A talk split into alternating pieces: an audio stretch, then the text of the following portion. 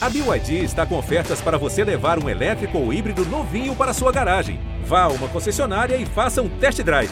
BYD, construa seus sonhos. Olá pessoal, podcast já é Inter no ar com a edição de número 83 e no episódio de hoje nós vamos falar sobre o momento vivido pela equipe de Miguel Ángel Ramírez. São 15 gols e 3 goleadas nos últimos 4 jogos e afinal, a Ferrari do Inter finalmente engrenou. Nesta edição também nós falaremos sobre o aproveitamento de Tyson na equipe do Inter e vamos projetar as decisões pelo Campeonato Gaúcho. O podcast GE Inter começa agora. Olha Allen, vamos nessa, grande a chance, abriu pela direita, é no gol, vai no gol, bateu, é no gol, é no gol, é no gol, gol! bola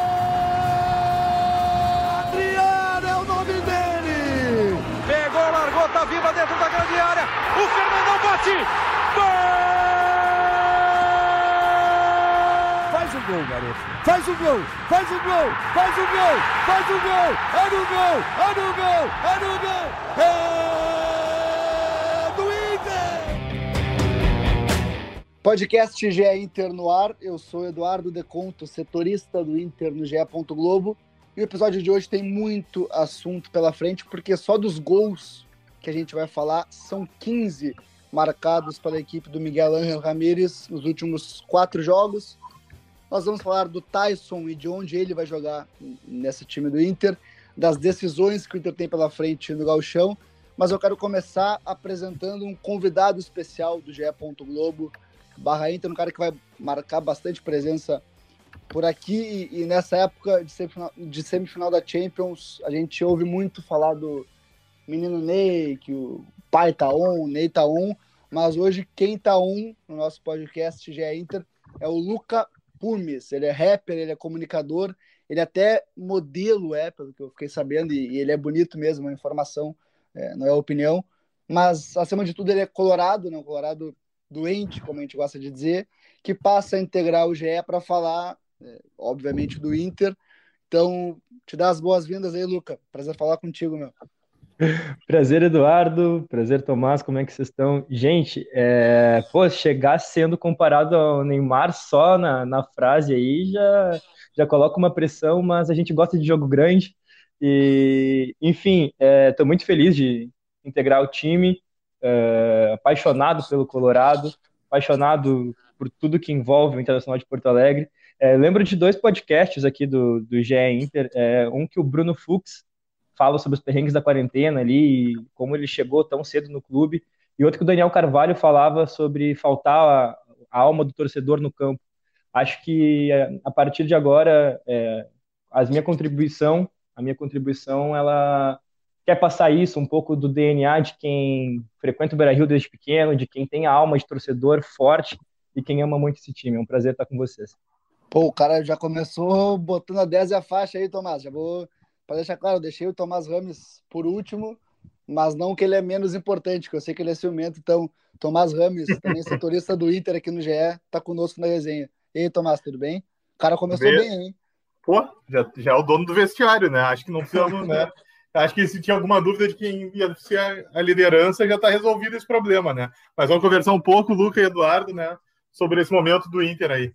Então, para o pessoal entender, o Luca ele vai agregar o nosso site com vídeos, né, com a visão do torcedor, tanto sobre as vitórias, né, e esperamos que sejam muitas vitórias, mas também das derrotas, né, para ter realmente o, o, sentimento do torcedor, o, o lado torcedor mesmo, é, para os resultados e o que acontece no Inter. Então, Luca, antes que a gente passe para os assuntos do, do podcast, eu queria que tu falasse um pouquinho de como vai ser a tua contribuição aqui no site, que é, tua história tu já contou um pouco aí pra gente, né? Mas só para o pessoal saber como é que vai ser daqui para frente. Assim, é... principalmente os vídeos de pós-jogo, né? Aquela, aquele sentimento, às vezes, de indignação, às vezes de felicidade extrema que a gente termina a partida ou em êxtase ou no puro ódio, é... tentar externar um pouco, né? Essa, esse sentimento de torcedor mesmo. É... eu vim para ser o torcedor do Inter, mas a gente sabe que o Inter é o clube do povo, né? E eu me sinto bem povo, sabe? Bem, bem o povo que, que, que é desse clube. e é para mostrar um pouco da, da cara e do, do, jeito que a gente pensa futebol. Obviamente, às vezes a gente vai é, dar uma opinião, vai tentar embasar. Eu sou jornalista formado também, é, acho que é, é importante falar. É, às vezes havia uma opinião, alguma coisinha assim, mas principalmente o sentimento do, do torcedor no pós-jogo e outros conteúdos durante a semana. E vai ter muita corneta também ou não? Olha, Olha a corneta é necessária, né? A corneta é necessária. É, tem, que, tem que se valer disso, né? Aproveitar que é, a visão é do torcedor e que a gente pode falar algumas coisinhas sem se incomodar muito. Então, aquele papo de, de, de, de mesa de bar, o filósofo de boteco, é, que, gosta de cornetar o volante que, que não sobe, o lateral que não desce, é, provavelmente vocês vão ver bastante por aqui. É, isso aí que, isso aí que falta mesmo. A gente é muito. A gente é, eu só sou corneteiro na resenha, no, no, nas matérias. Eu, eu, não sou, o Tomás também, também é corneteiro, muito, muito corneteiro, mas na interna só, né, Tomás? É, o corneteiro só o Eduardo. Esse é meu é, foco, né? É, então, então é, é recíproco, carinho. Mas a gente falou muito já sobre. sobre o, o Luca tem uma história que eu, conheço já, o, o, o Luca, é, pessoalmente, em um estado é, digamos, etílico que vai render um podcast à parte, vamos deixar isso para outro podcast, né? Não vamos tocar nisso agora. Mas o, falar um pouquinho do, do Inter, que é o que importa, né? Começando é, pela goleada por 4 a 0 sobre o Deportivo Tátira, foi a terceira goleada do Inter em quatro jogos com Miguel Ángel Ramírez. Começou com aquele 6 a 1 sobre o Aimoré, que, na minha opinião, é, foi até um, por incrível que pareça, enganoso, porque o Inter teve dificuldades naquela partida, aí depois teve o jogo contra o Always Ready, que aí sim o Inter sofreu muito, foi muito mal. Depois, dois jogos é, esportivos 5 a 0 e agora o, Tátira, em que o Inter foi muito bem.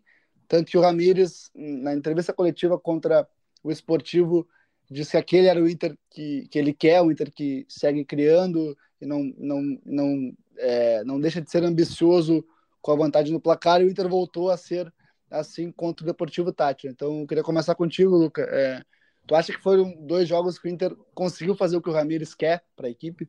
Quando o Ramires chegou no, no, no Inter, a gente esperava que né, a revolução fosse acontecer da noite para o dia, né? Porque o torcedor ele é imediatista. É, o contrário disso foi, foi provado, né? Que o time tem que se adaptar nessa nova filosofia de jogo.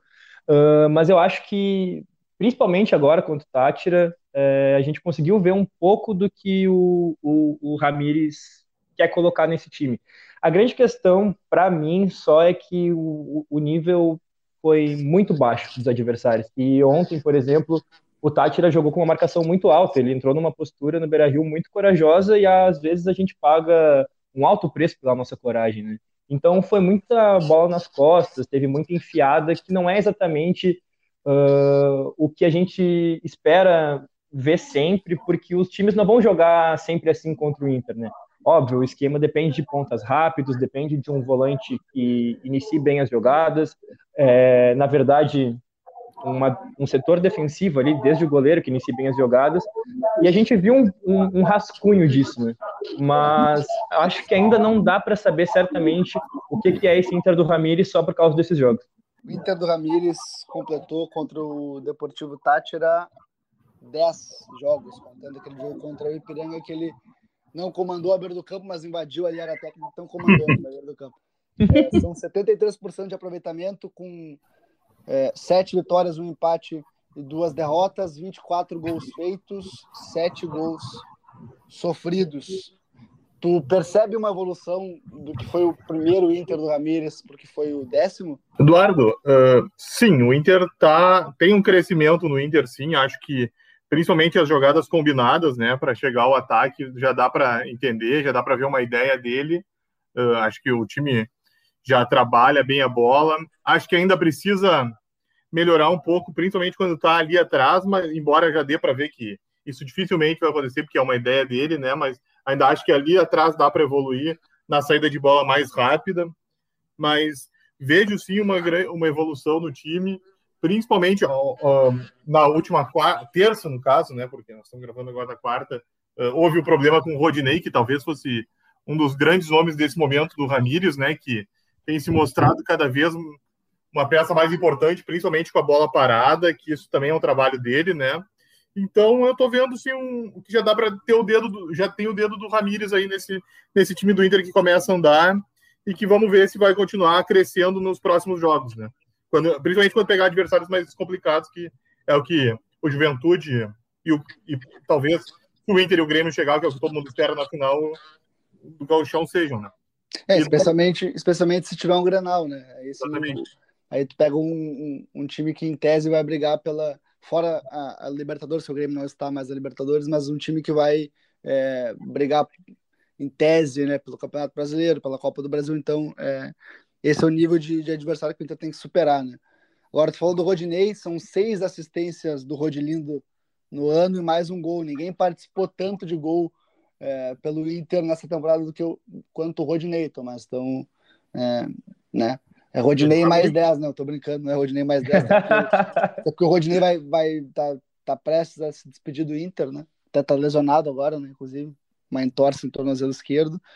É, mas é surpreendente, o, o Rodinei ele, ele encaixou muito bem nesse esquema do Ramirez, inclusive entrando na área, né? Que é algo que, que esse esquema propicia e até exige do lateral porque como os extremas estão sempre abertos para abrir o campo, o lateral tem que é, preencher esse espaço. Né? O extrema abre, inclusive, para isso. É, agora, eu concordo com, com tudo que vocês falaram, assim, de, de, é, de como o Inter, de fato, evoluiu e, e, com o asterisco de que a exigência, a exigência do adversário é baixa, mas é aquela coisa. Tu pega um adversário com exigência baixa, tu tem que golear o adversário, né? Foi o que o Inter fez. Então, é, é. não dá para não dá para é, desconsiderar isso também. Era frágil? Era, mas o Inter foi lá e fez o que tinha que fazer. É, e eu gostei especialmente do que tu falou, Luca, de que foi um adversário que, que fez o jogo que o Inter queria que ele fizesse, na verdade, né? Porque o Alves se o Alves fica na defesa, fechando espaço, o Inter ia ter muita dificuldade no, no Beira-Rio na terça-feira. O Alves tentou marcar, tentou marcar o Inter alto e o Inter é, é, mostrou, acabou mostrando um repertório, fugindo um pouco da característica com esses lançamentos. O, o gol do Patrick começa no lançamento do, do Edenilson. O gol do Thiago Galhardo começa numa percepção incrível, leitura de jogo incrível do Cuesta de cobrar a falta rápida para o Galhardo. E só para fechar sobre o que o Tomás falou, né, de, de, de a série ser lenta, é, eu também não acho que deveria ser assim, mas o Ramires quer que seja, né? Acho que esse é o ponto que a gente tem que entender. Aceitar, o Ramires, o Ramires falou né, no, depois do Grenal, né, derrota no Grenal, ele falou, ele falou é, a gente, nossa, eu, eu inclusive perguntei para ele, a saída não é muito lenta, e ele disse, não, a gente só vai acelerar o jogo quando tiver vantagem numérica, não adianta acelerar o jogo sem ter vantagem que a gente vai perder a bola, então isso faz parte da ideia de jogo dele, né? Então, com certeza, Eduardo, é, ele está querendo, ele já mostrou a ideia dele, é só isso, né? É uma questão exatamente o que tu disse, né? Que embora talvez não seja tão agradável aos olhos, né? Porque o jogo fica mais travado, mais lento parece que o time não vai chegar e acaba ficando meio previsível. É um jeito que ele pensa o futebol e então tem que ser respeitado, né? Porque é assim que vai funcionar e, e, pelo, e por enquanto tá dando certo. Então vamos ver se consegue dar mais uns passos para as próximas partidas. É, se vocês me permitem um parêntese, né? Sobre... Não permito. Ah, ah, então acabou, então acabou. Ah, um colchete, então. É, se vocês me permitem, é... só complementando dois assuntos, pô, o Rodinei o querido homem de um milhão de reais, né? Ele foi uma grata surpresa nesse início de ano e eu tava torcendo para ele ir embora logo, mas sabe que no fundo, no fundo, acho que vou sentir falta.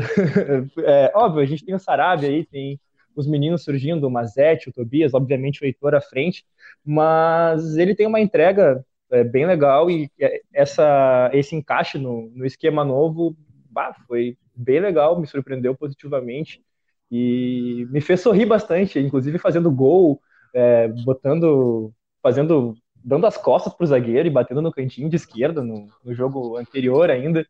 Foi bem legal a presença do Rodinei, está sendo bem, bem tranquilo de ver a lateral direita jogar ali, porque estava difícil antes.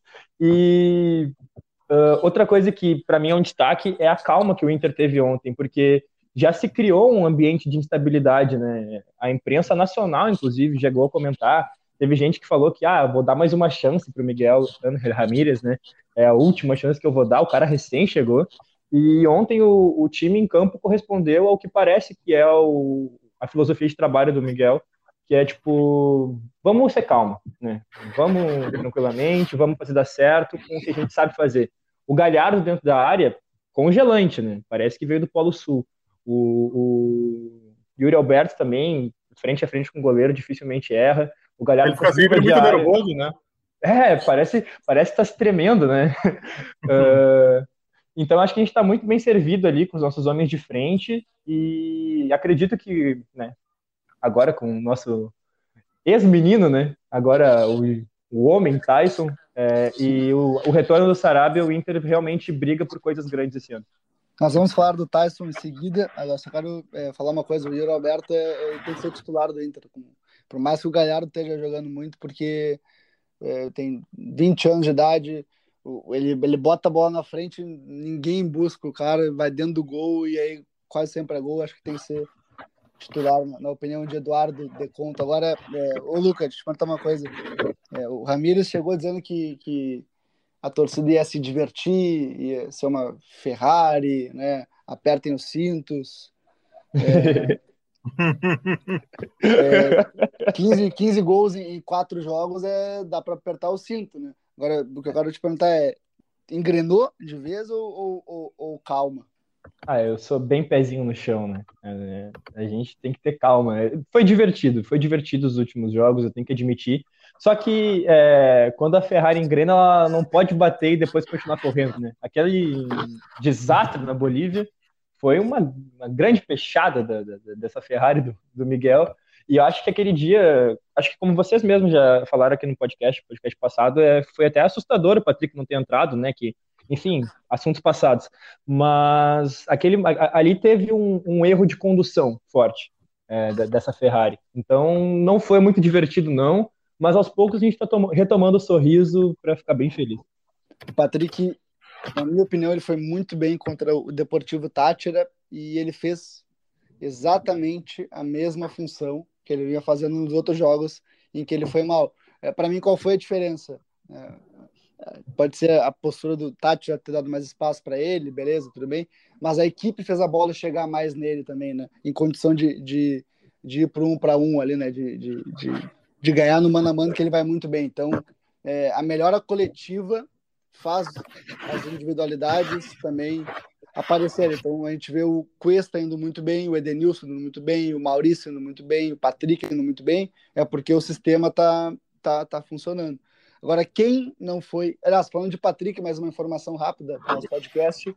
O Inter já negocia a renovação com o Patrick. A ideia é que ele renove por mais três temporadas e as coisas é, caminham aí no futuro próximo. Então, o Patrick tem contrato até o fim do ano. Vai ficar no Beira Rio por mais tempo, até porque o contrato atual dele tem uma cláusula, uma opção é, que dá prioridade ao Inter, então é, não vai chegar simplesmente uma equipe e assinar para contrato com o Patrick, está bem é, é, cercado nesse sentido. Agora, eu falei de todos os caras que, que foram bem em campo contra o Deportivo Tátira, teve um cara que só entrou em campo depois do apito final para aquecer com os jogadores que não atuaram, que foi o Tyson. Tinha uma expectativa absurda é, de todos os colorados. Eu diria que o Tyson era o cara mais é, ansioso com a sua estreia, mas é, tanto que teve uma hora que, que o Ramires mandou chamar um jogador, o Tyson já ameaçou tirar o abrigo, já deu uma, uma aceleradinha ali no pique para ir para o campo, mas não era com ele. É, só quem ficou pior é que ele foi o Prachetes, que estava para entrar duas vezes, não entrou nenhuma, né? Por causa dos dois. O Prachetes ficou no último quase. Muito bom. É, mas aí, Tomás, na quarta-feira a gente vê o Tyson em campo, né? É, pelo amor de Deus, né? Sim, uh, o Tyson vai, vai jogar contra o Olímpia, né? Ele agora, né, tem até uma chance, né? O Ramires vai ter uma semana para trabalhar esse jogo, né? Claro, tem o foco contra o Juventude, que o, o Tyson não pode jogar porque não está inscrito, mas ele tem uma semana para trabalhar, para o Tyson pegar mais ritmo, mais se entrosar mais com os companheiros, inclusive, né, já que o Palácio está fora, porque ele foi expulso na última terça, até quem sabe o, o próprio Tyson pode ser titular na quarta-feira, né?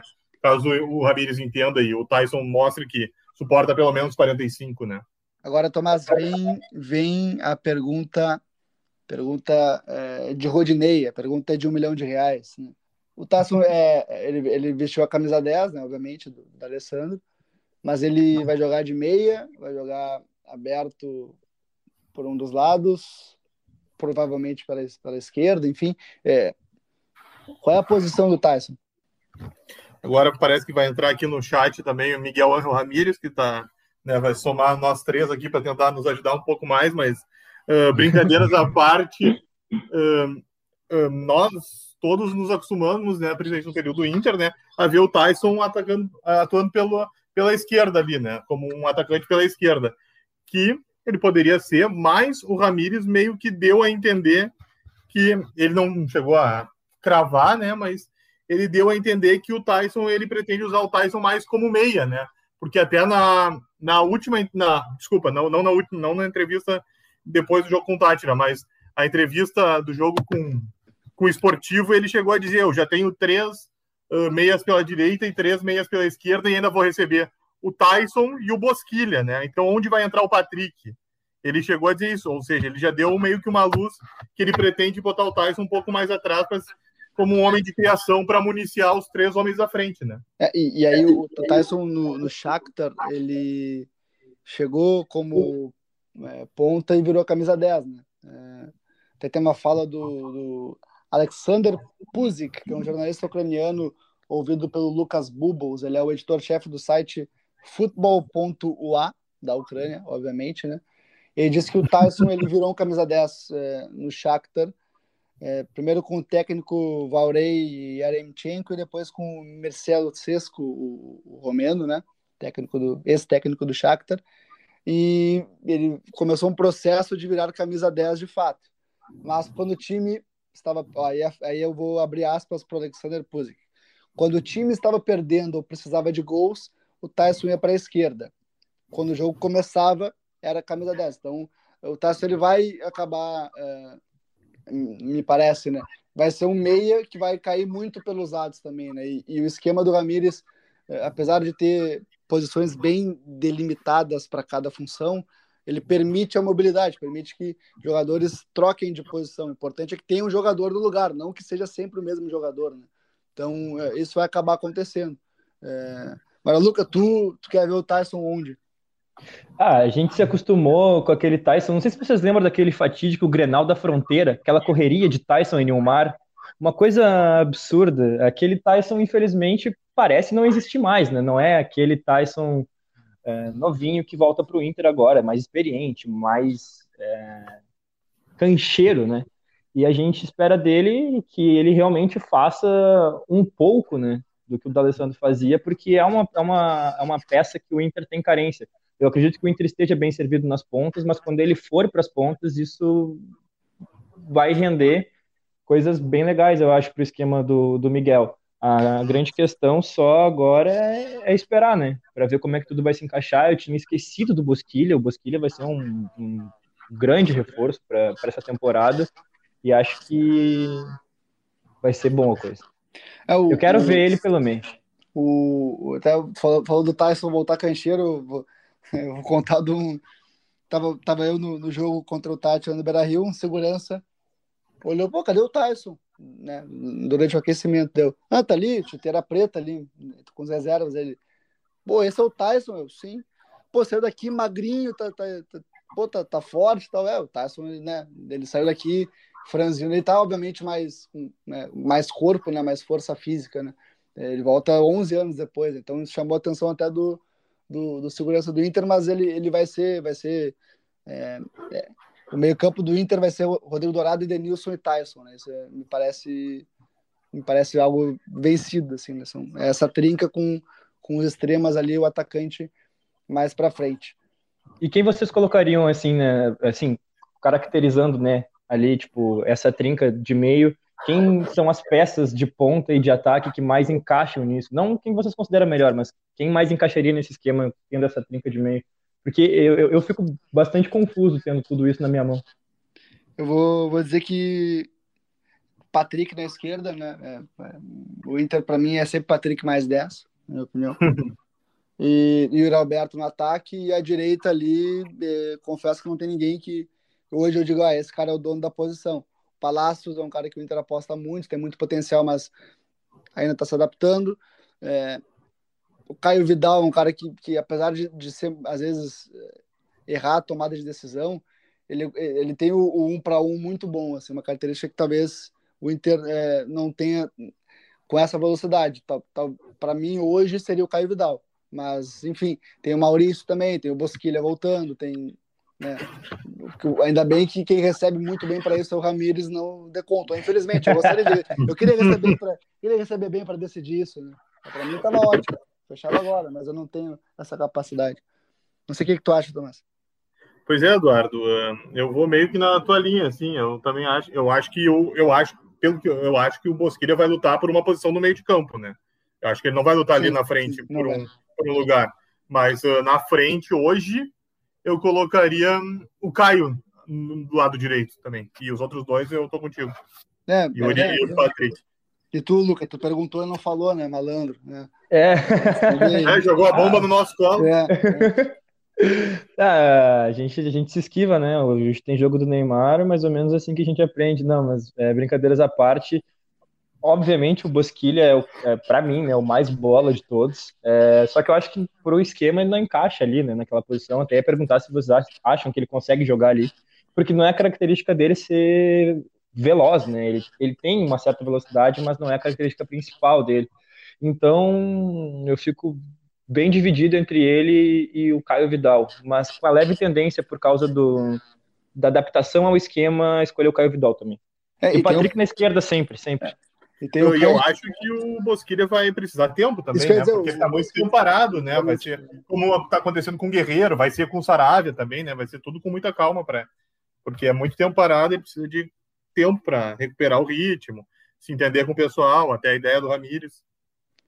Pessoal, é, eu concordo com o exatamente isso. É, o, o Bosquilha ele vai voltar metade do ano, mas ele é, ele é um cara que vai conseguir jogar de fato mais para a reta final da temporada. Então até vai ser importante é, para quando o calendário é, acumular muitos jogos ter opções para variar. É importante a gente começar a pensar, é, como o Ramires até já falou, em, em, em 16, 17 titulares, assim, porque o Inter vai acabar rodando muito a equipe. E, e Tomás, vou para nosso para fechar o nosso podcast, vai rodar a equipe para esse domingo, quando enfrenta, enfrenta, enfrenta é bom, né? Enfrenta o Juventude na Montanha dos Vientos pelo jogo de ida da semifinal do Galchão. Vai ter mudanças no time, né? Vamos ver mudanças, né?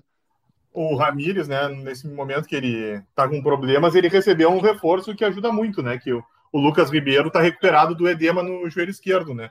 E o momento que ele tem tão poucas peças para a zaga, é muito importante ter o Lucas de volta para fazer a parceria com ali do lado do Cuesta, né? O, o Heitor vai ter que entrar pela direita, né?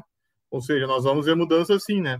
Tem, talvez ele coloque o Caio de novo para dar mais uma chance para ele, ver fazer uma observação, né? Vamos ver o que ele vai trazer no, no domingo para tentar, né? Arranjar um bom resultado na Montanha dos Vinhedos para ir com mais tranquilidade para o jogo de volta do Beira Rio e já carimbar a sonhada vaga para a final, né? O Inter ano passado não conseguiu chegar. Eu imagino que o Yuri Alberto é seja titular no ataque, tá para variar, de repente o, o, o Lindoso foi muito bem contra o, contra o, o Esportivo, de repente o Lindoso também entra para dar uma segurada no Dourado. Também tem um detalhe, Eduardo, desculpa te cortar, ah, a Montanha dos Vinhedos, o gramado já mostrou que tem problemas, né? E o Inter tem um cuidado com o Dourado, né? Em, momento, em lugares que o campo não é tão bom quanto o do Beira-Rio, né? É, de repente o Edenilson, apesar de eu achar que ele vai jogar, é, é, dar uma segurada, porque o Edenilson ele, ele foi substituído nos dois jogos da Libertadores e não foi relacionado é, para o jogo contra o Esportivo por desgaste, então a gente tem que começar a desenhar uma equipe titular com preservações pontuais e talvez é, é alterações é, técnicas de jogadores que, que têm condições de ser titular. Agora, é, o Inter tem, tem condições de, de, de ir lá e sair bem contra o, contra o Juventude, né, Luca? Ah, eu também acho. É, é a obrigação do Inter, né? Por mais que sejam dois clubes que fazem um clássico, né? E que Juventude tenha o status hoje, finalmente, novamente, de time de Série A. Acho que é obrigação do Inter e acho que o Inter tem toda a condição de ir lá e carimbar o que precisa fazer uh, para chegar na próxima fase. Então, pessoal, vamos ver né, o que sai do Inter contra o, o Juventude. Eu vou estar tá lá na Montanha dos Ventos passando frio né, no domingo, mas é isso aí. Já pago para isso, né? É, graças a Deus, obrigado, Senhor. Obrigado, Márcio Luiz também, né? Faz a escala. e, pessoal, nosso podcast é, fica por aqui, Tomás. Avaliação sobre a estreia de Luca Pumes no podcast do Inter. Bom, ele já mostrou, chegou, né, na largada ali, ele já mostrou que, que é abraçadeira e vai comandar o vestiário, né? Então, e durante o jogo, ele confirmou, né? O homem tem muita personalidade, né? Acho que nós vamos ser coadjuvante, Eduardo. Eu, eu ia dizer, o, o, próximo podcast eu e tu só escutando, né? É, é Exatamente. que isso. É, bem demais, bem demais. Valeu, é, Valeu uh, quero, quero agradecer aí, é, primeiramente, todo mundo está confiando no, no, meu trabalho, no meu potencial. Dizer que é, eu estou muito feliz de fazer um projeto com o Eduardo Deconto, o homem mais bonito da, do estado do Rio Grande do Sul, que eu já citei isso para os, os amigos que temos em comum. É, Eduardo Deconto, que já citou do estado etílico em que nos conhecemos, literalmente de outros carnavais, né? Então, estou muito feliz aí de a gente poder fazer alguma coisa junto. Quero agradecer ao Tomás pela receptividade calorosa e que é isso, 10 faixa, muito longe, estou ali para volante construtor, para agregar alguma coisa e quando vê se desencantar, fazer um golzinho de vez em quando. E aliás, dizer que fiquei muito emocionado de ver o Vitor Cuesta marcando com a camisa 3, me lembrou o Índio fazendo gol de cabeça e meu recado final é simplesmente de um torcedor que está muito contente com o que está vendo. E quase fez um segundo três minutos depois ainda, né? É. quase é. igual, né? Eu ia tomar só uma coisa, né? O Luca tá puxando meu saco, tá puxando teu saco. Vou, vou mandar o contato do chefe para ele, né? Tá errando, é, tá errando o alvo, né? Só para dar um toque. É, pessoal, podcast GE Inter fica por aqui. Esta edição né, e todas as outras edições estão disponíveis em ge.globo barra Inter, em ge.globo barra podcasts, também no Spotify é, no Apple Podcasts, no Google Podcasts e em outras plataformas de streaming que, que me fogem da cabeça agora. E também está em ge.globo barra Inter, que é a página é, do Inter no ge.globo, com todas as informações do Inter. Voltamos semana que vem para falar mais de Libertadores. Espero que para falar da estreia do Tyson finalmente e também do Campeonato Gaúcho. Um abraço e até lá.